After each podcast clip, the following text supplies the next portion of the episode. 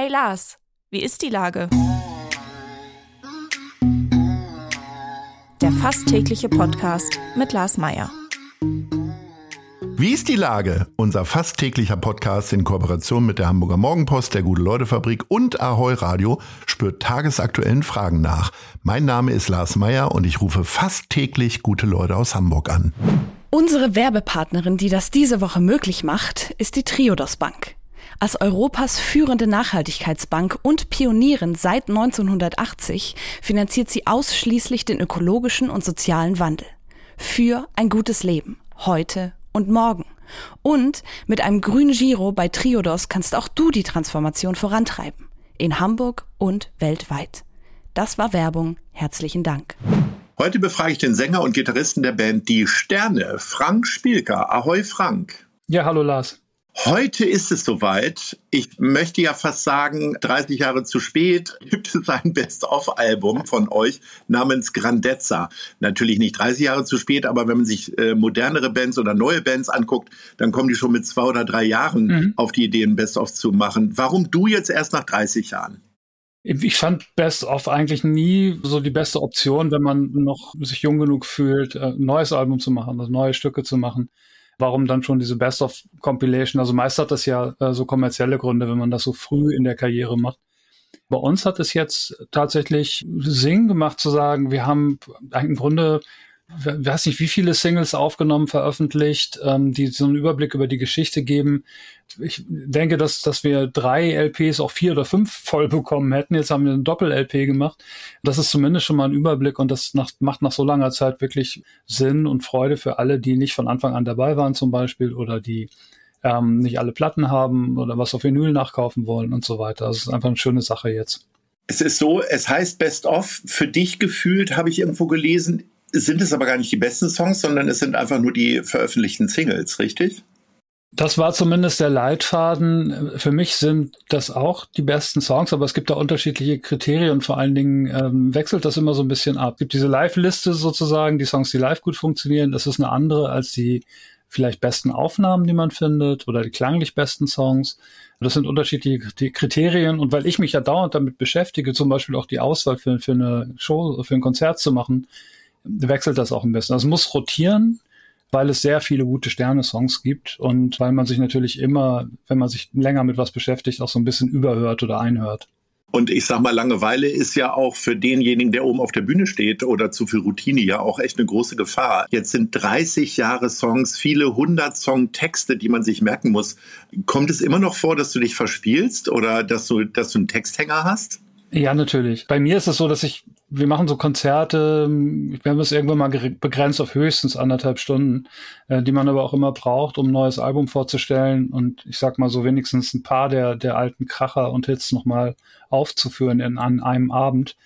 Das ist dann aber so eine Zeit, wo es immer ein Konzentrationstief gibt und egal wie gut man sich vorbereitet, kommt dann ein Hänger, was Akkorde, Text oder, oder die Technik angeht. Ich finde aber, dass auch nicht, überhaupt nicht das Problem ist. Meistens sind solche Situationen, wenn sie denn überhaupt bemerkt werden, auch eher so ein Anlass oder eine Möglichkeit, die Atmosphäre aufzulockern. Ich will sagen, das ist eher lustig als wirklich schlimm. Ja, du hast ja gerade schon gesagt, manche Songs funktionieren besser live. Was ist denn so dein liebster Live-Song, den du am liebsten interpretierst?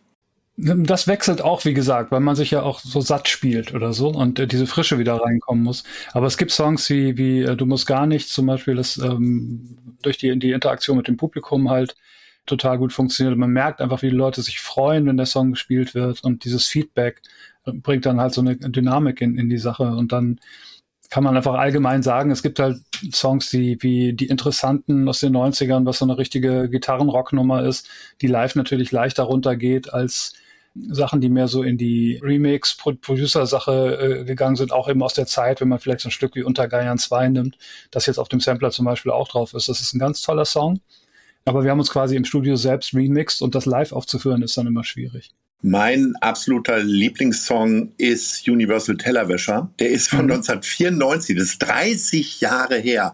Damals habt ihr das Musikvideo am Hamburger Hafen gedreht und es ging ja, ja darum, dass man sich halt viel, viel zu wenig Geld irgendwie verdient. Mittlerweile gibt es einen Mindestlohn. Ist der Song trotzdem noch aktuell?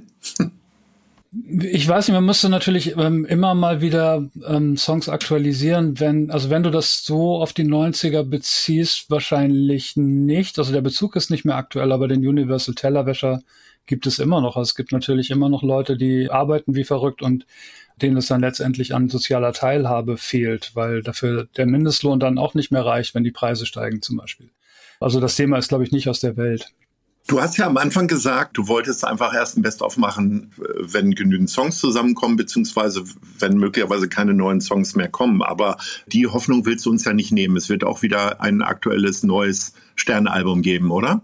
Ja, auf jeden Fall. Und ich bezog mich da auch jetzt auf die, die, ähm, die Bands, die nach zwei Alben sozusagen dann schon das Best-of veröffentlichen. Nee, also ich glaube, nach 13 äh, Alben oder wie viel haben wir jetzt, ist es auf jeden Fall macht es Sinn und ähm, um sich einen Überblick zu verschaffen. Und das hindert uns überhaupt nicht daran, neue Stücke zu erarbeiten, wo wir jetzt auch gerade schon wieder dabei sind. Ja, es wird auch eine Tour geben, quasi. Da spielt ihr richtig Best of. Wann gibt's euer Konzert in Hamburg? Richtig, wir feiern uns jetzt erstmal so richtig ab für die Vergangenheit. Das dürfen wir ja auch immer mal wieder machen. Wir spielen im, am 23. in Hamburg in Knust und äh, möglicherweise gibt es einen Anschlusstermin am 24., weil der 23. schon ausverkauft zu sein droht. Und da spielen wir dann zusammen mit Christian Quellander.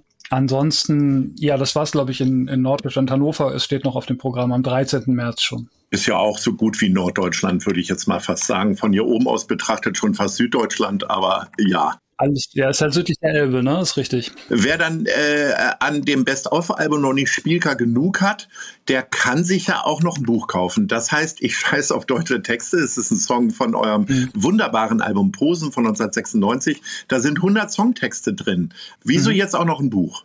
Ungefähr aus dem gleichen Grund. Also es ist jetzt, man muss ja nicht immer ein rundes Jubiläum abwarten, was glaube ich auch schwierig wäre, das irgendwo festzumachen, weil das, das äh, Texte schreiben hat bei mir quasi schon in den 80er Jahren angefangen und da sind auch so ein paar Exemplare drin. Ich glaube, das ist eine Sache, wo es schon lange eine Nachfrage gab und immer mal auch Verlage gefragt haben, ob sie das machen könnten.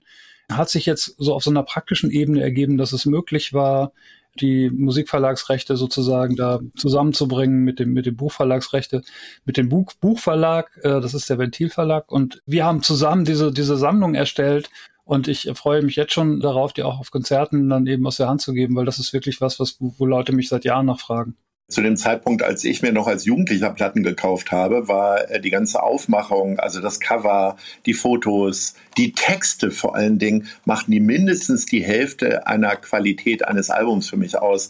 Nachmittage lang habe ich äh, mir die Texte angeguckt und studiert. Ja. Im Englischen musste ich sie noch übersetzen. Fehlt das jetzt alles so ein bisschen? Irgendwie klar werden bei den Streamingdiensten die Texte auch angezeigt, aber haben die Texte tatsächlich an Gewicht verloren und schmerzt dich das vor allen Dingen, der äh, immer so geil geile, äh, querige Texte geschrieben hat? Ich glaube, das liegt hauptsächlich an dem Interesse der Hörer. Also den Zugriff hat man jetzt, ja. Wenn man sich interessiert, findet man die Texte auch, also eigentlich schon seit, seit etlichen Jahren im Internet eigentlich sofort. Aber klar, nichts ist vergleichbar mit diesem Gefühl gewesen, eine Doppel-LP oder eine, eine, faltbare LP mit den abgedruckten Texten in, in, in dem Innenteil neu auszupacken und erstmal zu hören und zu lesen und so weiter. Das war ein tolles Produkt, äh, das wir jetzt so zwar auch noch haben, aber nicht mehr so im Mittelpunkt steht. Ich finde das bei Streaming immer noch möglich und wie gesagt, ich glaube, das ist auch eine, eine, Frage von einem besonderen Interesse. Ich mache das auch. Ich, wenn mich Musik interessiert, äh, lasse ich mir die Texte anzeigen, wenn ich nicht jedes Wort verstehe im Englischen oder auch im Deutschen manchmal. Und äh, ich finde, das ist ja nicht, nicht irgendwie sowas wie eine Extra-Dimension, sondern eigentlich der Kern des Ganzen. Ne? Und für mich macht das auch total Spaß, ich finde aber auch äh, wichtig, immer zu sagen, das muss man nicht machen und man sollte es nicht machen müssen, um, um Musik äh, zu schätzen. Ihr seid immer wunderbar gesellschaftskritisch gewesen. Du hast immer wieder Systemkritik äh, an bestimmten Abläufen geäußert. Äh, welche Themen beschäftigen dich denn im Hamburg heute? Kriegst du sowas wie den Elbtower mit oder ist dir das völlig egal? Doch, natürlich. Ich lese auch die Lokalnachrichten, aber es ist, es ist auch ein gutes Beispiel, ähm, weil, weil für eine Musik Gruppe macht es nicht immer so Sinn, sich mit Tagespolitik zu beschäftigen. Das heißt, weil, weil natürlich ein halbes Jahr später dann die Platte rauskommt, dass schon wieder sich keiner erinnert. Also geht man enger einen Schritt zurück und, und stellt so eher die grundsätzlicheren Fragen. Der Elbtower beschäftigt mich nicht so wahnsinnig, weil es nicht mein Metier ist. Was mich eher äh, beschäftigt, ist vielleicht das Clubsterben jetzt. Die, wir hatten ja diesen massive, massiven Verlust Und das ist eigentlich meine, meine ganze Geschichte. Ich bin vielleicht nicht im Fundbüro aufgetreten am Anfang meiner Karriere, sondern im Kaiserkeller oder im Molotow in dem alten. Ähm, aber das jetzt alles verschwinden zu sehen, ähm, betrifft mich natürlich persönlich ganz, ganz stark, weil ich weiß, wie wichtig das ist, auch für die, für das Big Business sozusagen, dass es diese kleinen Orte gibt. Und ich würde nicht sagen, dass mich das anpisst, weil aber ich, ich verstehe schon, dass Leute diese Zusammenhänge nicht, nicht unbedingt herstellen, weil das nicht für jeden einsichtig ist.